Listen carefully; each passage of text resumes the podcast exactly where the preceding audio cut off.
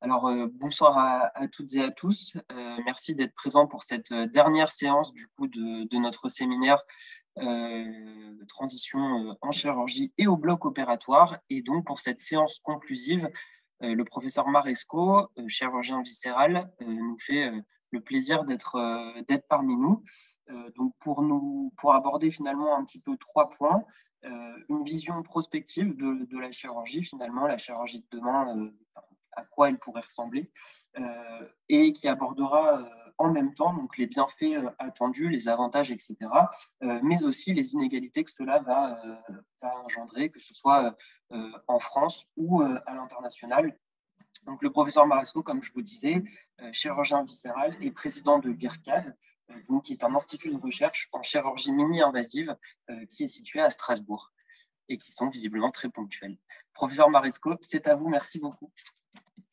Voilà, merci beaucoup euh, Clément et Nicolas. Et euh, je vais essayer, après la préparation qu'on a eue ensemble, euh, de faire, j'espère, ce que vous souhaitiez, c'est-à-dire en fait parler à la fois de la, chirurgie du futur, parce que ça fait 30 ans qu'on travaille dessus, et à la fois, comme vous dites, comment toutes ces nouvelles technologies vont engendrer des, des inégalités, à mon avis, énormes, puisque ce type de grosses plateformes elles, vont, elles vont coûter tellement cher dans, dans, une période où pas seulement en France, mais je pense que dans toute l'Europe, il y a des problèmes majeurs financiers pour les hôpitaux. Euh, je, commence toujours moi mes, mes, lectures en disant que moi j'ai jamais eu cette idée de, de, de mutation de la chirurgie, jamais eu l'idée de créer l'IRCA de l'institut qu'on a, qu'on a fait mais je pense que chacun d'entre nous, on a toujours euh, eu la chance d'assister à une conférence qui a complètement changé notre état d'esprit. Et moi, c'était il y a 30 ans, même 31 ans, en 1991, j'ai assisté à Cologne à une conférence exceptionnelle d'un chirurgien de l'armée américaine qui s'appelle Rick Satava. Il faut quand même imaginer qu'il y a 31 ans, Rick Satava nous a expliqué le, le pouvoir qu'allait avoir Internet dans le domaine de la chirurgie, qui allait devenir un digital environment, ça, n'existait pas, c'est 92 Internet. Le pouvoir des reconstructions en trois dimensions, ce qu'on appelle la réalité virtuelle, la réalité augmentée, rien n'existait. Le pouvoir de la robotique chirurgicale, il n'y avait pas de robot sur le marché, il y avait juste un prototype de l'armée américaine. Et le pouvoir phénoménal de, l'intelligence artificielle, il y a 30 ans. Tout le monde pense que c'est récent, que ça date de 2014. En fait, euh, la première machine learning, c'était 1957. Donc, euh, voilà. Donc, moi, il m'a transformé ma manière de voir la chirurgie. on est revenu de cette conférence, on a discuté avec mes collaborateurs, on a vraiment décidé d'essayer de, euh, de faire une unité spéciale. Moi, je travaillais beaucoup à l'époque euh, dans une INSERM, mais qui était une INSERM de, euh, fondamentaliste, hein. et on a voulu faire une unité INSERM qui correspondait à toutes ces mutations de la chirurgie. Il faut quand même se dire qu'il y a 30 ans, bah, ce qu'on appelle la computer science, à l'INSERM, c'était pas considéré comme de la science. Il y avait que la biologie moléculaire. Le chirurgien pour être professeur, moi par exemple, j'ai dû faire deux ans de biologie moléculaire. Bon, donc, euh, comme on n'arrivait pas, les choses ont changé. On a créé notre propre institut. Et euh, en, gros, euh, cet institut, il, développe à la fois de la recherche, de la recherche très pointue dans ces domaines justement pour être acteur de la chirurgie de demain, et puis un énorme centre de formation. Et on verra aussi tout à l'heure que euh, si on veut aller à la fois faire de l'éducation, à la fois de la recherche de haut niveau, on ne peut plus se contenter de faire un institut euh, franco-français. C'est la raison pour laquelle on a maintenant huit instituts dans le monde qui font exactement les mêmes programmes que nous, et en recherche et en, formation. Alors depuis le début, on, travaille sur euh, le, concept de chirurgie augmentée. Et la chirurgie augmentée, si vous voulez expliquer à quelqu'un qui n'est pas médecin, c'est quoi? Ben, Il suffit d'interroger un chirurgien et vous demandez au chirurgien comment, je peux euh, augmenter, euh, mon, art, comment je peux améliorer ma procédure chirurgicale? Et la première réponse, euh, elle est toujours la même, c'est je veux voir plus que ce que mes yeux peuvent voir. Et ça, c'est la notion euh, phénoménale qui est la même d'ailleurs que, si vous voulez, l'évolution de la voiture qui est devenue une voiture automatique ou qui va être une voiture automatique dans très peu de temps. Eh ben, elle voit mieux que nous. Pourquoi? Nous, on a deux yeux, la voiture, elle a neuf caméras, donc c'est sûr. Et c'est exactement la même chose, mais ce qu'on veut, nous, en chirurgie, c'est voir en transparence, c'est-à-dire voir à l'intérieur non seulement du corps humain, mais voir à l'intérieur de chaque organe euh, qu'on va opérer. Euh, donc, euh, c'est la première chose, qu'on appelle la vision augmentée, l'œil augmenté. La deuxième, c'est augmenter le pouvoir de ma main. Et on va voir tout à l'heure que l'évolution de la chirurgie se fait dans ce qu'on appelle une chirurgie mini-invasive. Une chirurgie mini-invasive, c'est compliqué à faire. Une, une chirurgie mini-invasive, ça veut dire que vous n'avez plus une, grande incision, euh, vous, faites des petits trous. Et si vous faites des petits trous, vous opérez avec des instruments qui sont qu'on peut comparer à des aiguilles à tricoter. Et donc, imaginez que vous devez faire un geste souvent complexe avec deux aiguilles à tricoter. Essayez vous-même, vous verrez que même pour faire une suture, c'est compliqué. Et donc, ça fait que si on veut démocratiser la chirurgie mini-invasive dans le monde, eh ben, il faut trouver des solutions qui vont aider le chirurgien à le faire. Et ça, c'est la robotique. Et on verra que la robotique, qui était considérée il y a quelques années encore comme un gadget pour journalistes, etc., euh, vous avez maintenant plus de 12, 15 compagnies euh, euh, qui font une compétition d'enfer. Et on sait que dans quelques années, la totalité des gestes chirurgicaux seront des gestes robotisés. Puis enfin, il y a l'intelligence artificielle qui est intégrée dans tout ça. Parce que le robot de demain, ou même le robot actuel, il a énormément d'intelligence artificielle. Mais l'intelligence artificielle, ce qu'il faut vraiment comprendre, c'est qu'elle est importante euh, pour avoir les meilleures stratégies possibles. Et en chirurgie, la procédure chirurgicale, bien sûr, c'est important. Il ne faut pas être manchot pour opérer, mais je dirais c'est rien par rapport à la bonne indication. Et une opération parfaite, si la stratégie préopératoire c'est-à-dire l'indication de la meilleure opération pour un malade donné n'est pas la meilleure, ça sert à rien. Donc la stratégie, elle doit être diffusée, elle doit être la même partout en fonction des différentes données du malade. Et pour ça, bah, vous savez tous que l'intelligence artificielle, que des choses comme Watson, IBM, qui sont en train de s'améliorer, bah, vont donner en fait des recommandations internationales par la fusion de l'expérience de, milliers de, de, chirurgiens. Donc cette intelligence artificielle, elle est importante avant l'opération, elle est extrêmement importante pendant, et on va voir que de plus en plus, vous allez avoir des machines qui vont donner des alarmes aux chirurgiens ou qui vont stopper en fait le geste du chirurgien par l'intermédiaire de ce qu'on appelle l'effecteur. Pourquoi? Parce que la machine, elle va comprendre que ce qu'est en train de faire le, chirurgien ne correspond pas aux millions de procédures qu'elle a emmagasinées et que comme le chirurgien ne, ça ne correspond pas à ça, il faut qu'il se remette en question et donc il y a une alarme ou il y a un arrêt de l'effecteur. Et puis enfin, c'est le troisième volet de l'intelligence artificielle, c'est après l'opération. Et on sait très bien que dans une période où il n'y a plus de place dans les hôpitaux, où il n'y a plus d'infirmières, et on sait aussi, euh, par ce qu'on appelle le programme ERAS, qui est Enhanced Recovery euh, euh, After Surgery, ça c'est en anglais, mais il y a le même terme, je ne sais plus exactement en, français, qui a été développé surtout par l'Europe du Nord, surtout par la Suisse. On sait que même après une opération majeure, euh, il faut tout faire pour que le malade quitte l'hôpital à 48 heures. Mais ok, le malade, il peut suivre, euh, quitter l'hôpital à 48 heures s'il est sûr qu'il va être au moins aussi bien suivi que dans l'hôpital. Et vous allez voir qu'avec les nouvelles générations de ce qu'on appelle de patch connectés, bah, c'est l'inverse. Le malade est beaucoup mieux suivi s'il est en dehors de l'hôpital que s'il est dans l'hôpital.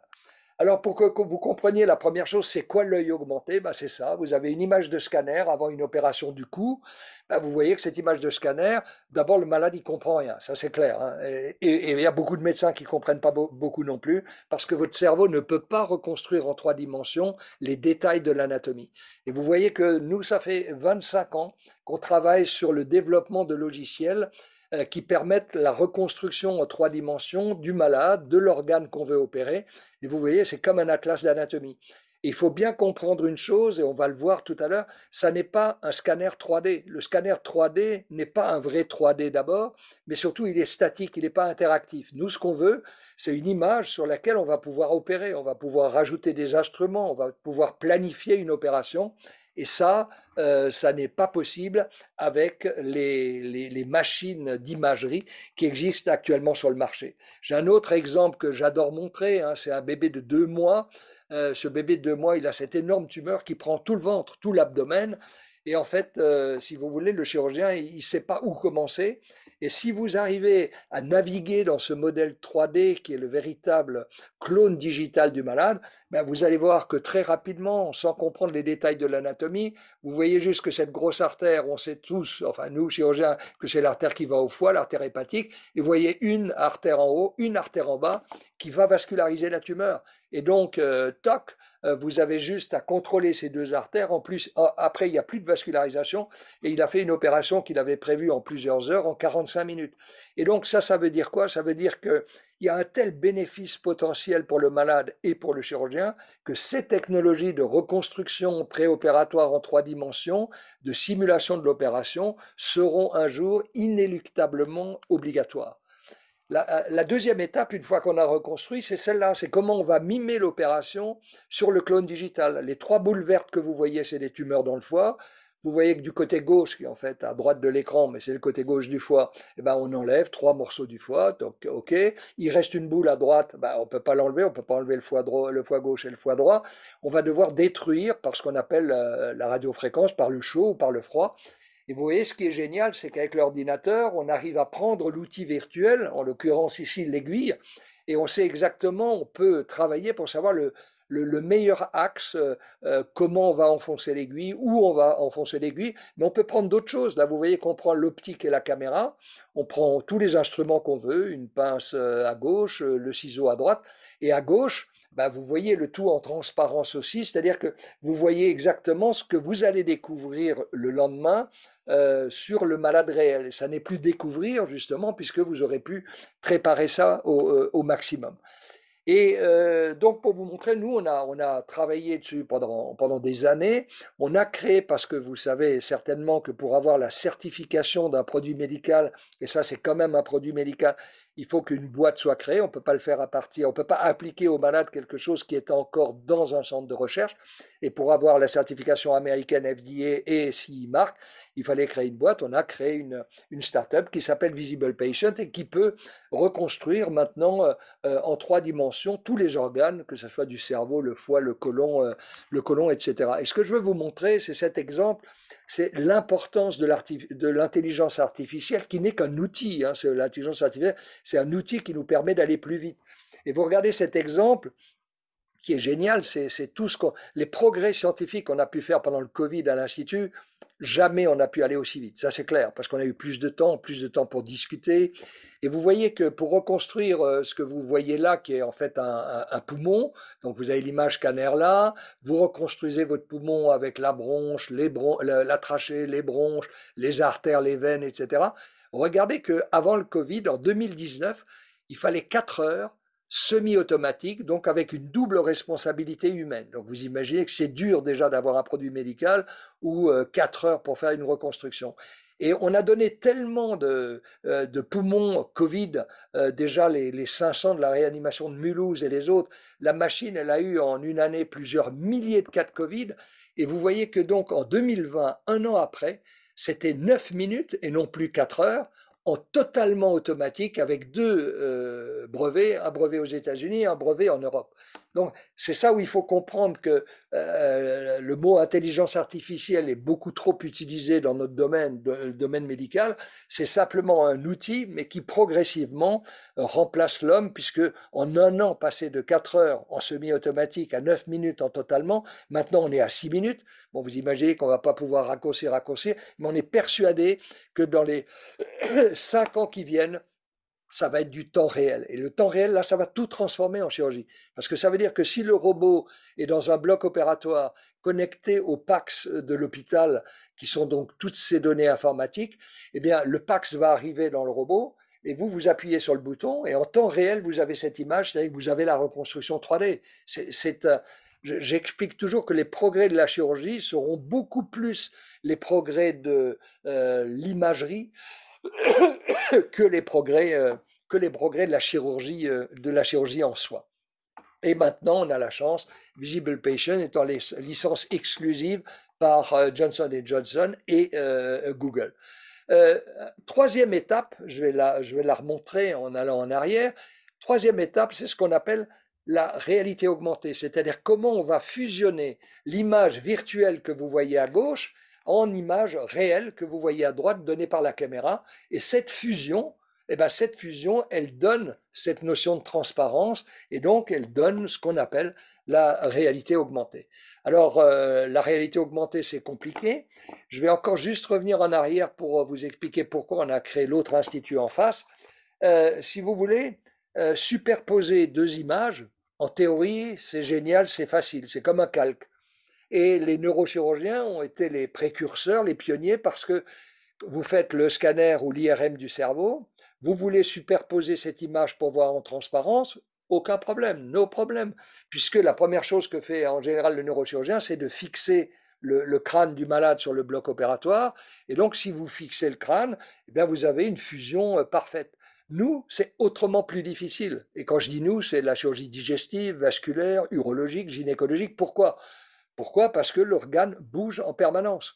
Et comme l'organe bouge en permanence et que vous mettez des outils qui vont changer à la fois sa position, à la fois son volume, ben, il faut que vous trouviez une machine qui va informer l'autre machine de la nouvelle position de l'organe, du nouveau volume de l'organe qui est dû à, ces mouvements que vous faites avec les instruments. Et c'est la raison pour laquelle on était rentré dans, le, dans le cadre des, des, programmes IHU. On a créé cet institut de chirurgie guidé par l'image qui est juste en face de l'IRCAD, ou bien sûr on a fait une Rolls-Royce, c'est-à-dire un bloc opératoire expérimental mais pour patients. On a le même bien sûr en expérimental, mais où vous voyez qu'on a dans le même bloc opératoire, on a le scanner, on a l'IRM, on a un, scanner robotisé qui s'appelle le, avant c'était le Zygo, maintenant c'est le Phéno, des, dernières cris d'échographe. Et ça a mis 14 euh, mois avec Siemens, plus gros investissement de Siemens en France. 14 mois à concevoir, 14 euh, mois à construire, et donc maintenant on a ces blocs opératoires euh, magiques euh, où le système, c'est celui-là. Vous avez une chirurgie du foie, ben vous voyez qu'il faut qu'on voit les artères et les veines, toc, le malade, il a en temps réel pendant l'opération le scanner, parce que le foie, vous savez, en, une semaine, il peut changer de 20% de volume, donc il faut qu'on l'ait tout de suite.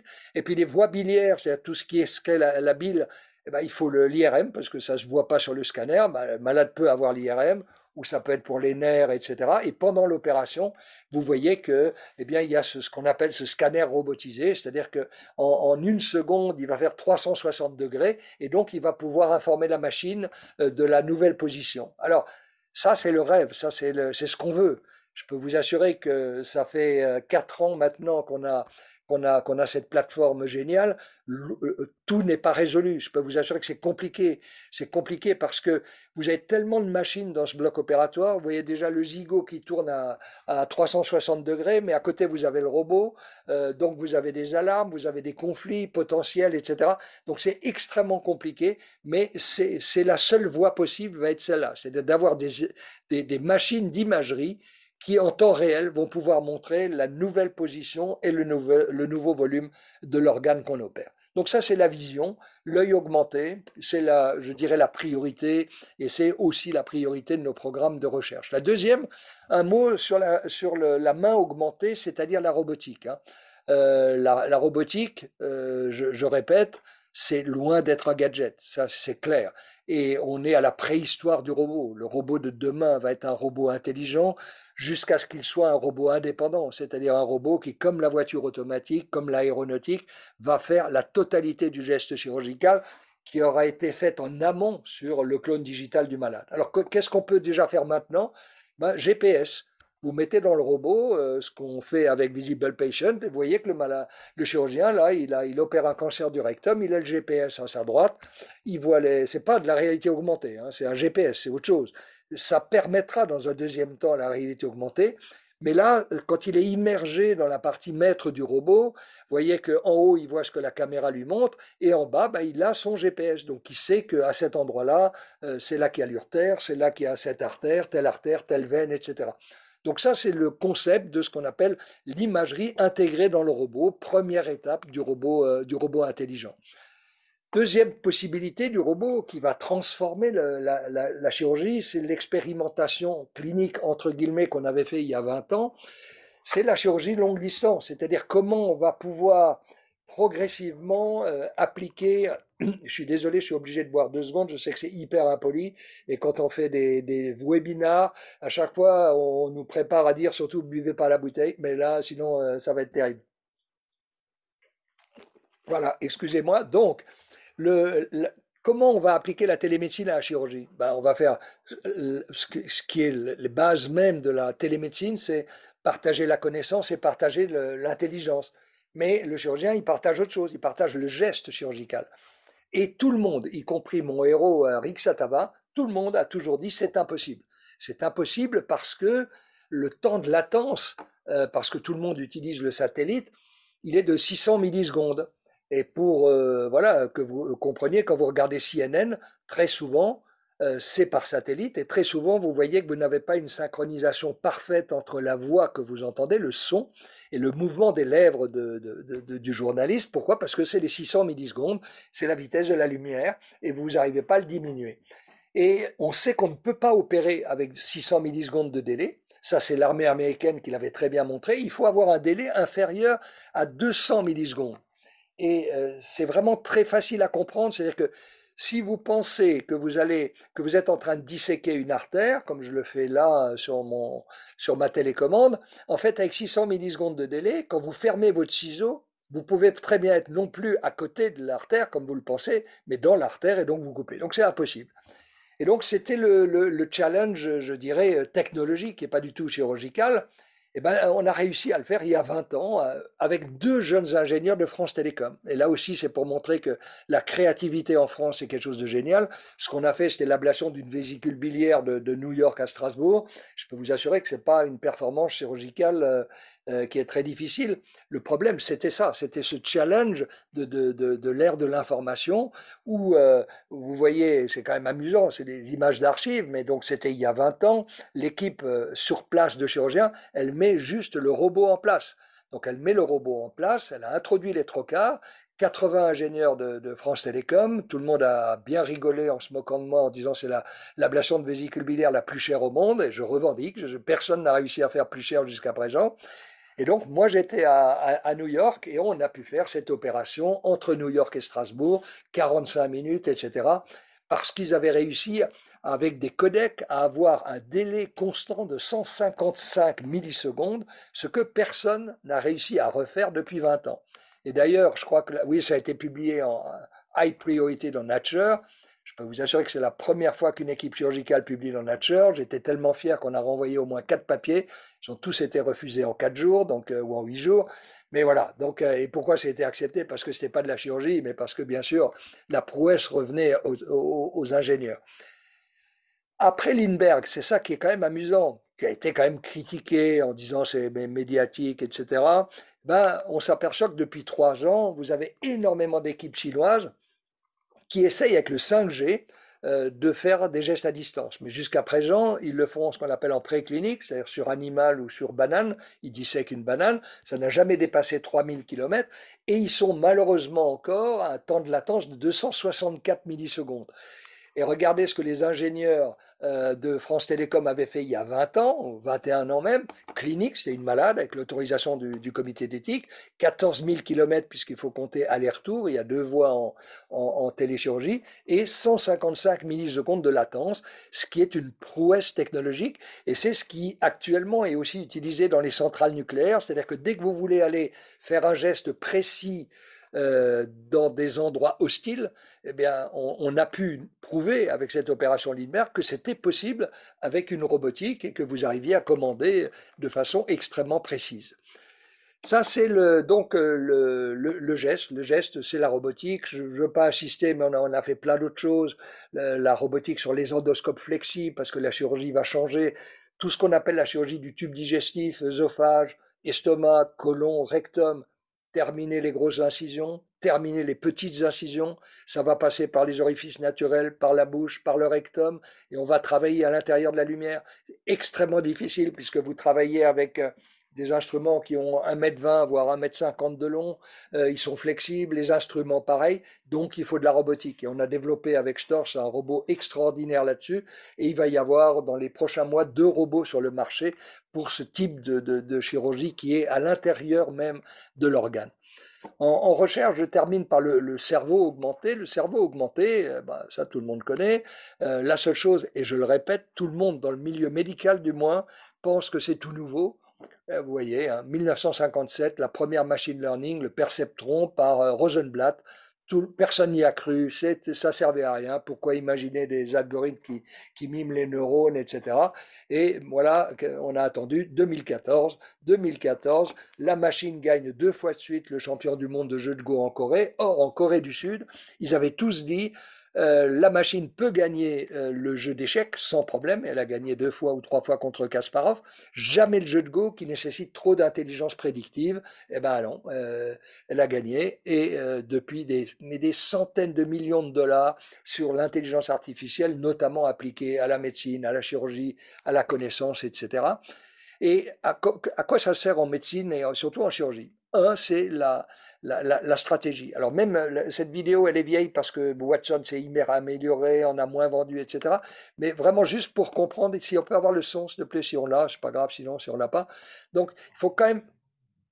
Once the results of the tests come in, Dr. Norton presses the Treatment Options tab to see a panel of suggested confidence scored treatments. He also sees a list of clinical trials to consider. This is just one of the many areas that Watson's cognitive capabilities can be applied to help people live and work in better ways. Bon, c'est ça qu'il faut retenir. Vous imaginez, c'était il y a quelques années, ça a été critiqué, c'était cher. C'était uniquement en général MD Anderson qui le, qui le, faisait pour l'oncologie. Mais vous voyez quand même qu'en quelques secondes, c'est des machines qui vont analyser 248 000 articles de la littérature, 3500 livres, etc. Et vous savez tous qu'il y a, euh, je crois que c'est 4 ans maintenant, euh, c'est la première fois où une machine a eu son diplôme de médecine à Pékin. Donc voilà, et que on sait très bien que tous les majors de promotion dans les années qui viennent, ça va être la machine, puisque la médecine, vous recrachez juste ce qu'on vous a appris. Il y a vraiment très peu de, de réflexion. Il faut juste avoir une mémoire euh, visuelle euh, exceptionnelle. Donc, ça, ça va déjà changer énormément. Euh, et je, dis toujours, je plains les doyens, parce que je n'arrive pas à comprendre comment vont se faire les études médicales, qui sont un bourrage de crâne pour les étudiants actuellement, avec le côté humaniste totalement négligé, alors que bien sûr, la machine va savoir beaucoup plus et beaucoup plus vite que le médecin. Et que c'est une énorme différence culturel qu'on connaît actuellement avec Internet, où le médecin ou le chirurgien répond au malade, oui, vous avez vu un article sur Internet, genre vous n'avez rien compris, vous n'êtes pas docteur. Euh, ok, mais le jour où vous allez avoir ces machines, il va y avoir un jour, vous aurez ces machines pour le grand public, et le grand public, il va mettre ses données médicales, son âge, sa pathologie, etc. Et Watson ou un autre euh, Watson euh, dernière génération va lui répondre surtout, surtout ne vous faites pas opérer. Moi, je, viens de lire 450 euh, 000 articles. La conclusion, elle est claire. Il vaut beaucoup mieux se faire détruire par le chaud, se faire détruire par le froid. C'est en ambulant, vous partirez le lendemain, etc que va dire le médecin là Et c'est pour ça que la formation médicale, elle va de nouveau, ça va être comme euh, moi, moi, ma, moi, ma période, quand j'ai fait médecine, mon père, euh, euh, qui était médecin aussi, qui était prof de physiologie, et c'était encore la génération, il fallait faire du latin, du grec, de la philosophie, etc. Parce que c'était assez rigolo. Maintenant, ensuite, il y a eu que la science, les mathématiques, etc. On va revenir à l'inverse. La machine, elle va faire la connaissance, la machine, elle va faire le diagnostic. Et le médecin, il va rester ce, colloque singulier avec le malade, il va, va, cette empathie que doit avoir le, le chirurgien ou le médecin, le temps qu'il doit accorder à son malade, il lui accorde plus rien, il n'a plus le temps de rien faire. Donc voilà, donc ça va beaucoup changer. L'étape 2, donc étape 1, c'est déjà la stratégie, elle va être définie par la machine. Étape 2, le diagnostic. Ben, le diagnostic, euh, je ne vais pas parler des diagnostics radio, on va en parler tout à l'heure, bien sûr, la radio de, plus en plus, ça va être automatique. Mais regardez aussi ce qui est, est là, moi je montre l'exemple qui a été développé par Medtronic, mais vous en avez pour Olympus, c'est-à-dire que vous avez des machines actuellement, vous avez des petites capsules ou des endoscopes flexibles qui vont conduire automatiquement le gastro-entérologue en marquant, vous voyez, le, le, carré vert. Il faut aller regarder là, toc toc, et vous allez au carré vert. Et le carré vert, c'est la détection automatique d'un polype de moins de 5 mm. C'est quelque chose de dingue. Et ensuite, vous approchez l'endoscope, et puis on va vous dire, ça, il faut l'enlever parce qu'un jour, ça peut être cancéreux, ou ça, surtout, ne l'enlevez pas, ça ne sert à rien. Euh, je ne vous donne pas le nom, mais ça sert à rien parce que ça va rester comme ça toute la vie. Il n'y a pas besoin de l'enlever. Source d'économie énorme, euh, détection, screening, etc. Donc, bouleversement bouleversement aussi des spécialistes, c'est-à-dire qu'il n'y a plus besoin de faire 15 ans d'études pour aller faire une endoscopie si vous avez une machine qui va vous conduire automatiquement. Ça va être des infirmières spécialisées et le gastro-entérologue va devenir chirurgien, il va faire le geste interventionnel. Puis un jour, ce sera la machine qui fera aussi le geste interventionnel. L'étape 3, c'est pendant l'opération. Alors ça, ça c'est aussi hyper amusant hyper intéressant. Et tout ça, je pense qu'à chaque fois, vous voyez, technologie, techno, techno, techno, tout ça, euh, tout ça, ça s'accumule dans le, bloc ou dans la plateforme de demain ou d'aujourd'hui. Parce que tout ce que je vous ai montré là, là tout existe. Hein. C'est vraiment tout existe. L'étape 3, c'est dans le bloc. Alors, dans le bloc, nous, on a fait un, travail, enfin, c'est pas moi, hein, donc c'est pour ça que je peux dire remarquable. nos chercheurs, nos ingénieurs en informatique, qui sont très doués en intelligence artificielle, moi, j'arrive à peine à ouvrir mon ordinateur, donc juste vous montrer que là-dessus, j'ai une grande humilité. On a développé ce qu'on appelle une tour de contrôle. Il n'y a pas de tour de contrôle dans, dans, un bloc opératoire, il y a une tour de contrôle dans tous les aéroports. Or, la technologie, notamment euh, l'intelligence artificielle, permet, puisque vous voyez qu'on peut euh, gratuitement, hein, ça coûte rien, il faut brancher sur, euh, sur des prises Internet, et vous voyez qu'on peut tout accumuler, les, données du malade avant l'opération avec les images, les, les, caméras externes, les caméras internes qui vous montrent l'organe, ce que vous êtes en train de faire, tous les signaux physiologiques de l'anesthésiste, tout ça, ça va dans le cloud, tout ça, ça peut être analysé. Et c'est un travail très intéressant qu'on a fait avec Medtronic arriver enfin à avoir l'impact d'une chirurgie mini-invasive sur le retour au travail du malade, chose qui n'est fait nulle part. Euh, je, dis toujours que les critères dans les publications chirurgicales, euh, bon maintenant il y a plus sur la qualité de vie, mais normalement c'est la mortalité à 30 jours, c'est-à-dire que vous mourrez à 31 jours, c'est une grande réussite chirurgicale, puisque euh, personne n'étudiait après, après 30 jours. Donc là, vous arrivez en temps réel à voir jusqu'au retour au travail, ce qui est la chose la plus importante, avoir le meilleur geste chirurgical qui va permettre au plus grand nombre de malades de retourner dans une vie active. Ça, c'est de l'économie de santé. Hein. Ce n'est pas, le, pas le fait d'acheter trois ordinateurs qui va être cher. C'est le fait d'avoir cette vision en macroéconomie. L'autre chose sur laquelle on travaille énormément, et ça c'est notamment fait par l'équipe euh, universitaire de, Strasbourg dans iCube. Hein. Ils sont 400 ingénieurs, notamment dans l'image, notamment dans, la, robotique. C'est comment on va apprendre à la machine. Et vous voyez, on lui met, par exemple, ça c'est des opérations simples, c'est des ablations de vésicules biliaires, ce qu'on appelle cholécystectomie. Ben, vous voyez que vous, vous en donnez des, centaines, des centaines à la machine. Et ben la machine, euh, elle va tout comprendre. Et notamment, euh, je vais vous dire un exemple très clair. L'ablation d'une vésicule biliaire, c'est un geste que tout le monde considère comme simple.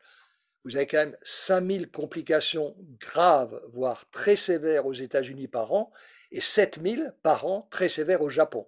en France, c'est toujours impossible d'avoir euh, des statistiques euh, correctes sur les complications. Donc ça veut dire quoi? Ça veut dire qu'il faut tout faire pour éviter ces complications. Et on sait par des conférences de consensus internationales, notamment japonaises, que si vous avez bien euh, ce qu'on appelle fait une belle dissection de ce qu'on appelle le triangle de sécurité, je ne vous donne pas les détails de ces trois éléments anatomiques, triangle de sécurité, vous n'avez plus ces complications. C'est impossible. Donc qu'est-ce qu'il faut? Il faut apprendre à la machine à reconnaître ce triangle de sécurité et que si le chirurgien veut continuer l'opération, mais que ce triangle de sécurité n'est pas validé par la machine, eh ben, il y aura une alarme, ou euh, si c'est fait avec le robot, le, chirurgien va continuer ses gestes, mais l'effecteur, au bout, eh ben, il ne va, pas faire, va pas faire le geste. Ça, c'est donc la troisième étape pendant. Donc, on a bien vu, avant, avant l'opération, c'est la, la, la, stratégie. Euh, là, maintenant, pour la détection, euh, voilà, pour l'intra-opératoire. Et maintenant, c'est le suivi du malade. Tout va changer. Le malade ne va plus rester à l'hôpital. Le malade à l'hôpital, qu'est-ce qu'il fait à partir du deuxième ou du troisième jour? Il a juste le risque de faire une maladie nosocomiale. Donc il faut, et n'y a plus d'infirmières. En plus, elles n'ont plus le temps de s'occuper des malades. Donc, il faut utiliser là aussi toutes les nouvelles technologies euh, d'IA. Et on, a, on, a, réussi à convaincre euh, une, une start-up californienne de nous rejoindre à Strasbourg.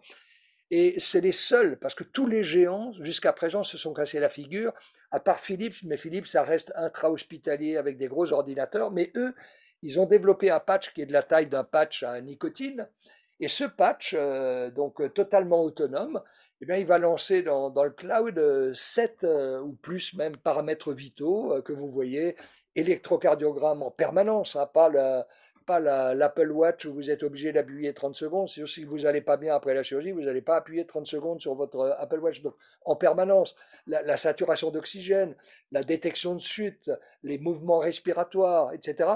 Et euh, nous, ce qu'on est en train de faire avec... Euh, donc ça veut dire quoi? Ça veut dire qu'il faut jeter le malade en dehors de l'hôpital, même après une opération majeure, à, 48 heures. Déjà parce qu'on sait que si on le fait, on va lui enlever la sonde gastrique, le cathéter central, le cathéter urinaire, tout ce qui engendre des complications majeures, mais qui font partie encore des, mythes, euh, notamment des anesthésistes. Donc il faut enlever tout ça rapidement, et ça c'est le programme ERAS. Mais le malade, il a peur d'aller chez lui, ça c'est clair, et je le comprends. Il est opéré, euh, il est opéré d'un foie, il est opéré d'un côlon, rentrer chez lui c'est compliqué, donc il faut des zones tampons. Et c'est là où il faut transformer l'esprit de l'hôpital, qui ça sert à rien, un hôpital c'est un hôtel, le malade il va à l'hôtel, hein, il n'y a rien d'autre que, que, juste... Euh, et il faut le, faire, par exemple, c'était le, projet malheureusement euh, qui, qui, qui, a été refusé par le SGI qu'on voulait faire à partir de l'IHU, c'est des hospitels pour patients connectés. C'est-à-dire, c'est une zone tampon pendant deux jours où le malade sort à 24 ou à 48 heures de l'hôpital, il va dans une zone tampon où, toutes ces connexions-là, les alarmes vont encore être du ressort du service qui les a opérés, pas, pas de SAMU, pas tout, puisque ça doit être dans l'hôpital ou à côté de l'hôpital. Et ensuite, euh, deux jours après, il part chez lui, et là, toutes ces alarmes, elles vont être suivies par son infirmière euh, personnalisée ou son médecin traitant qui, lui, euh, euh, va pouvoir savoir s'il faut renvoyer ou pas à l'hôpital. Et on sait que dans toutes les études mondiales sur le programme ERA, sur des milliers de malades, il n'y a que 10% de malades qui nécessitent une réhospitalisation. Alors ceux qui sont conservateurs et pour les anciennes méthodes, ils disent, bah donc, vous voyez, il faut les garder à l'hôpital. Non, 90% des malades n'ont plus de maladie nosocomiale. 90% de ces malades ont 50% de complications chirurgicales en moins. Donc il faut tout faire pour faire en sorte qu'ils puissent partir. Et c'est le seul moyen de, de, lui montrer. Pas que le malade pense que c'est juste parce qu'on veut faire des économies ou parce qu'on n'a pas assez de personnel. Donc ça, c'est l'évolution dans le, dans le post-opératoire. On arrive, on arrive, euh, pour finir, de ce que vous m'aviez demandé aussi, c'est Bien sûr, ça, va être des inégalités, mais les inégalités, elles existent déjà maintenant. Alors, de tout ce que je vous ai montré, et là, je vous ai montré quand même pas mal de choses. Euh, nous, on travaille avec, euh, je dis toujours, Ferrari ou Rolls-Royce. Hein. Vous avez vu, bloc opératoire de l'IHU, on a un scanner, une IRM, un truc robotisé. Waouh, c'est génial. On est en train de se demander comment on fait le clone digital, on va préparer l'opération, etc. Et l'année dernière, je découvre avec des collaborateurs, par d'ailleurs une start-up parisienne qui me montre, et j'ai quand même vérifié, j'ai vu le rapport de l'OMS de l'année dernière, 2021, 5 milliards de la population mondiale n'a pas accès à une image médicale de base. C'est une radio du poumon. Je ne sais pas si vous imaginez. Donc, on est 7 milliards d'eux, je crois, sur la planète. Donc, on est en train de parler de problèmes de riches. Et ce n'est pas que l'Afrique. Hein. L'Afrique, c'est, je crois, un, milliard et des poussières. Donc, ça veut dire qu'il y a 5 milliards de malades.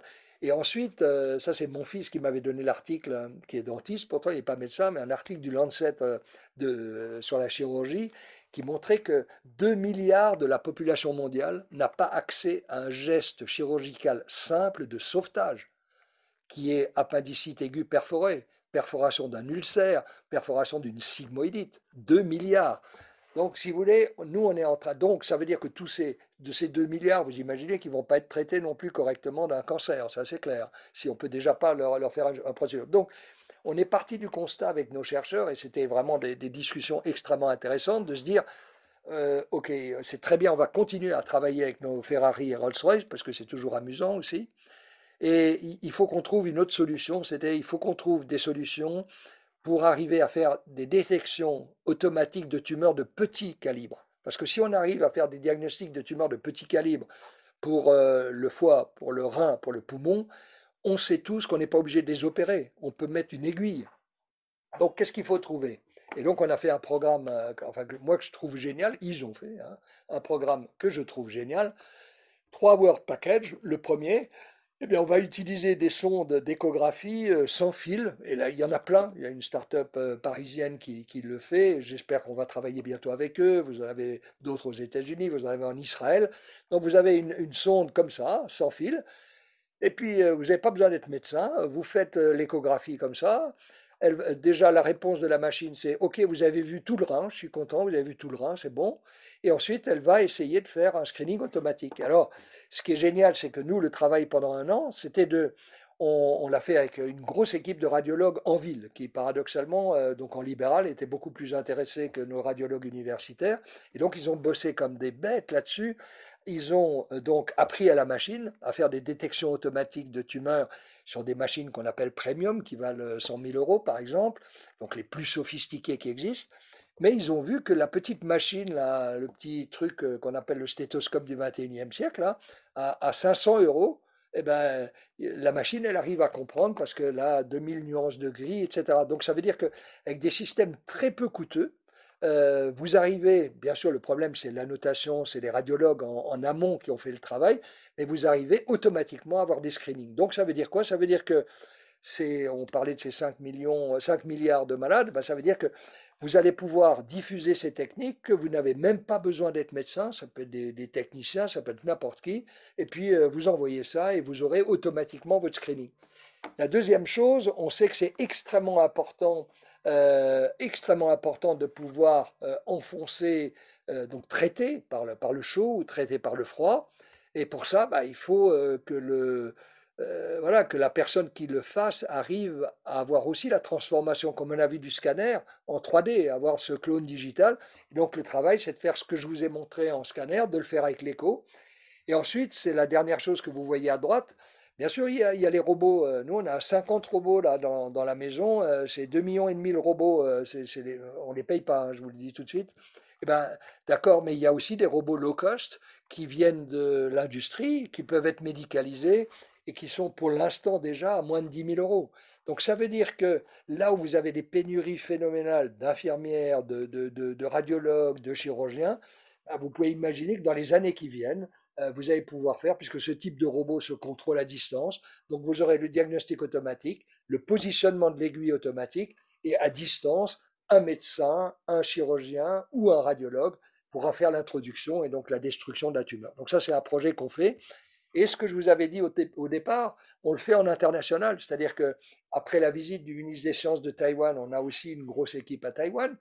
Après la, discussion, on a eu cinq discussions passionnantes avec euh, Paul Kagame du Rwanda. On a créé une équipe, euh, une équipe au Rwanda une équipe très forte, très puissante. Hein. On n'aurait jamais, enfin moi, j'aurais jamais imaginé euh, qu'en Afrique, il ait pu y avoir les deux, parmi les deux plus grosses écoles d'intelligence artificielle au monde, puisqu'ils ont à la fois la filiale de Carnegie and Mellon University de Pittsburgh, c'est un numéro un dans le monde, les mêmes professeurs, etc. Donc ils sortent des génies africains.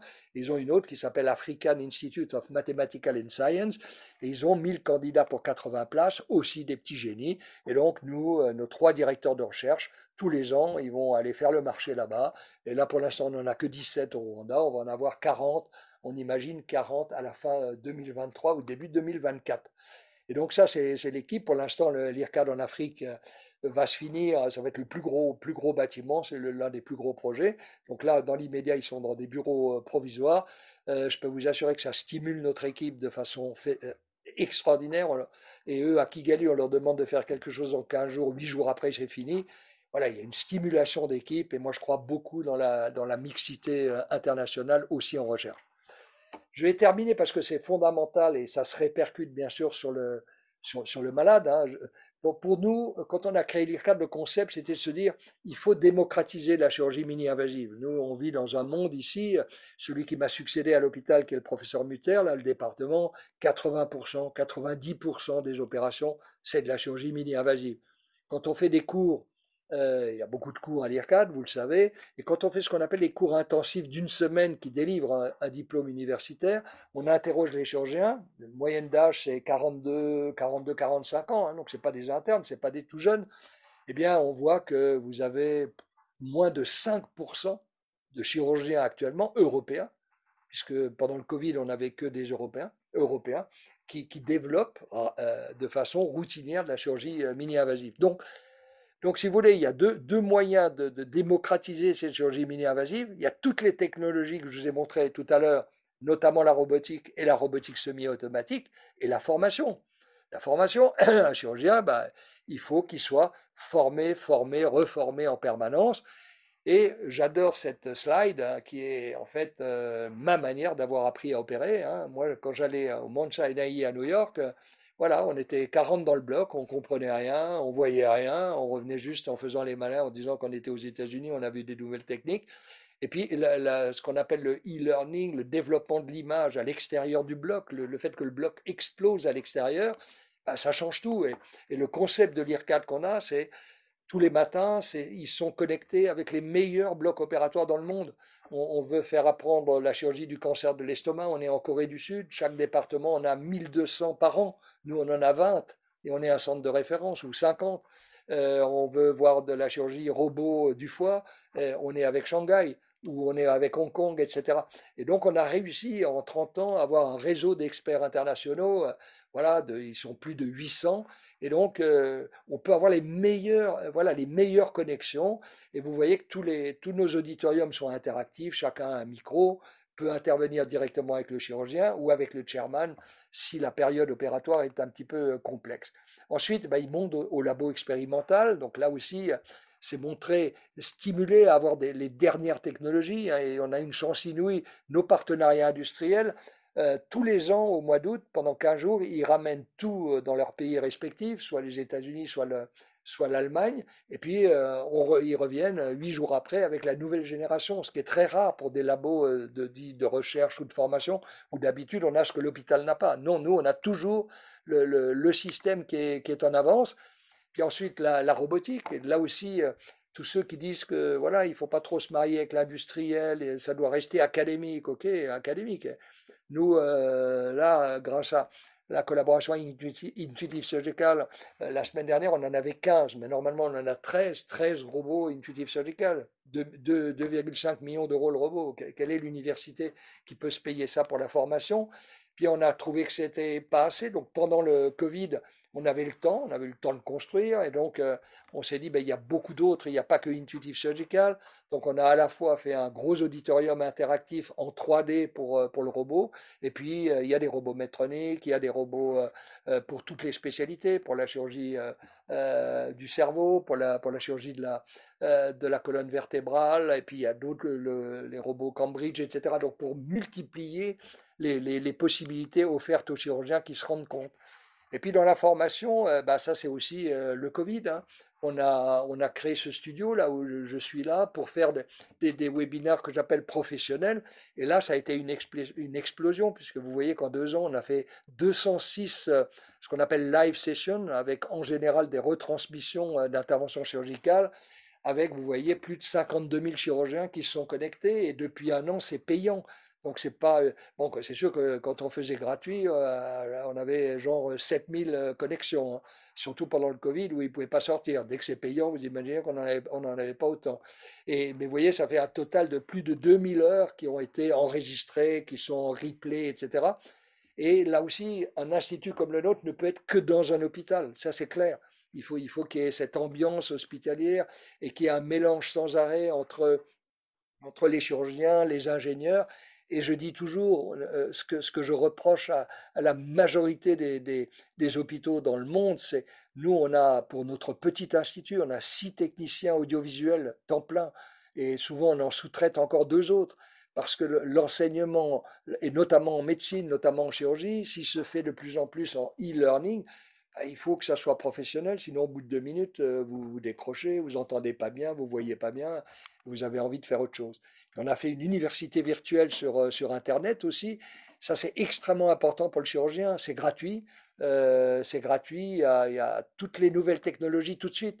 Donc, vous imaginez la rapidité de développement et de diffusion d'une technique par rapport à ma génération où, où, je devais partir dans un autre pays, etc. Ça coûtait cher. on pouvait rester que deux jours, etc.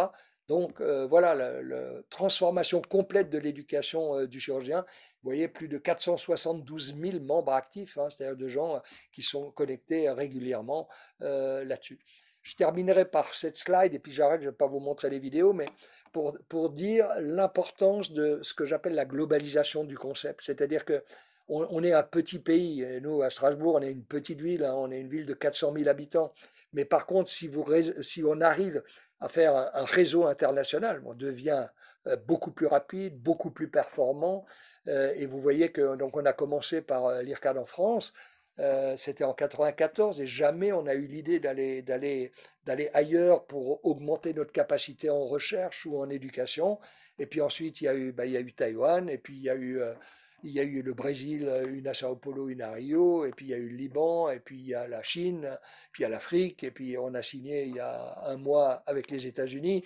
En deux secondes, pour vous montrer que ça existe, et pas que c'est juste une carte, hein, ça c'est celui de Taïwan, c'est magnifique, c'est toujours plein de tous les chirurgiens euh, d'Asie Pacifique, c'est une copie parfaite de, notre centre. Hein. il a même invité la, la petite artiste qui nous a fait des sculptures pour avoir les mêmes sculptures avec les yeux bridés, donc aucun complexe, mais c'était vraiment c'est super. Ça, c'est le centre à le je, je vais juste te dire que deux secondes.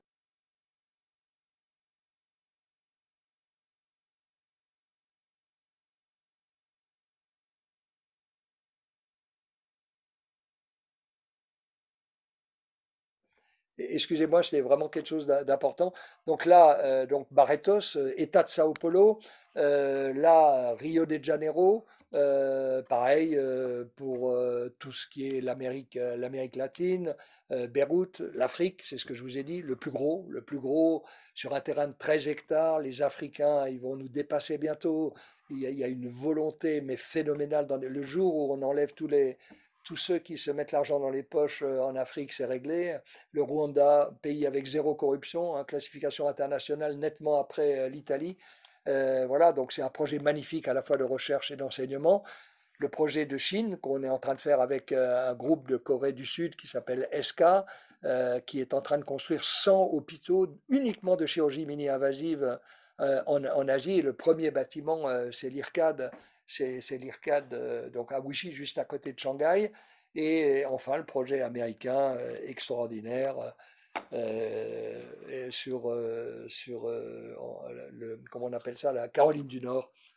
tu peux enlever les, photos là, s'il te plaît, qui est un, projet qu'on a fait avec un groupe qui s'appelle Atrium qui, est le, qui était le deuxième plus gros groupe aux États-Unis, parce qu'ils avaient que, ils avaient que 45 hôpitaux. Là, maintenant, ils en ont racheté 25 en deux semaines. Là, donc maintenant, ils en ont plus de 70. Ils sont devenus le, numéro un. Et là encore, bah, ils développent, euh, voilà, ils veulent développer à mort tout ce qui est mini-invasif, toutes spécialités confondues. Voilà.